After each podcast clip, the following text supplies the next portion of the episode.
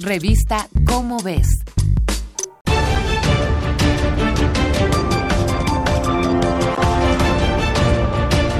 Hoy, 13 de abril de 2026, ciudadanos de todo el mundo protestaron en solidaridad con los refugiados del cambio climático. Desafortunadamente, cientos de personas murieron.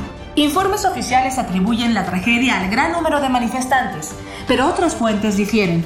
Si usted tiene una cuenta en la red social Feel That, en 10 minutos estará disponible el vínculo para acceder a los sentimientos de quienes participaron en las protestas.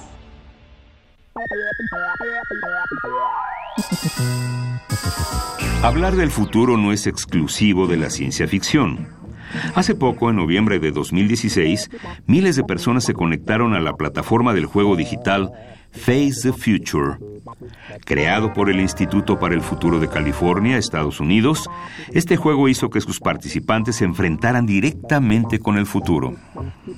Por siglos hemos intentado saber qué pasará mañana y el día después de mañana. Brujos y adivinos cumplieron tradicionalmente con esta tarea y la ciencia ficción lo hizo después. Más adelante, hacia 1940, la ciencia misma tomó la estafeta con el nacimiento de la futurología. El futuro. Increíble. Quiero recorrer este lugar. Ah, no hay tiempo. Tenemos cosas que hacer. Pero dígame de mi futuro. Sé bien que seré importante o un famoso cantante de rock. Marty, no debes saber nada sobre tu destino. Sí, sí. Los estudios del futuro surgieron en las ciencias sociales como un llamado a desarrollar métodos capaces de obtener pronósticos más confiables. Tras algunos años, la búsqueda de una respuesta exacta se develó imposible, pero este no fue el fin de la futurología.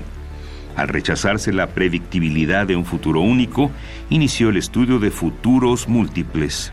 De acuerdo con Jim Dator, director del Centro de Investigaciones Prospectivas de Hawái, un buen futurista debe cumplir varios requisitos.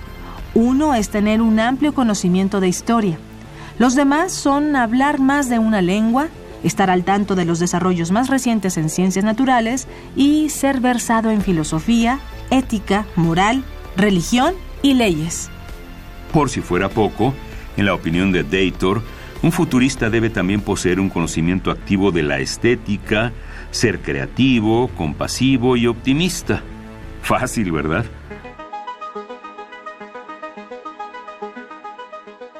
Es aquí donde entran los Juegos del Instituto para el Futuro de California. Gracias a ellos, miles de personas han podido observar el mundo desde la perspectiva de un futurista. La premisa del proyecto es que participar en juegos serios puede salvar al mundo.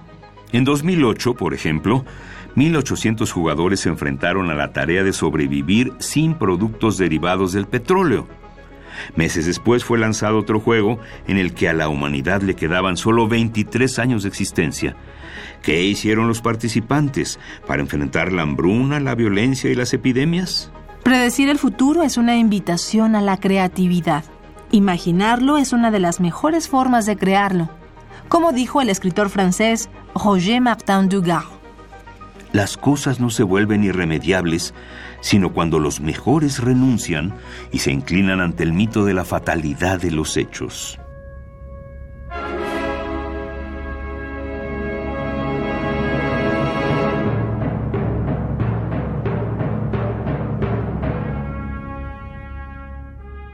Esta fue una coproducción de Radio UNAM y la Dirección General de Divulgación de la Ciencia de la UNAM, basada en el artículo Construir el futuro con juegos, de Miriam Vidal Valero.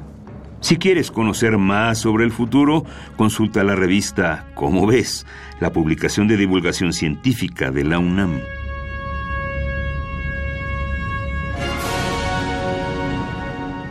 Revista Cómo ves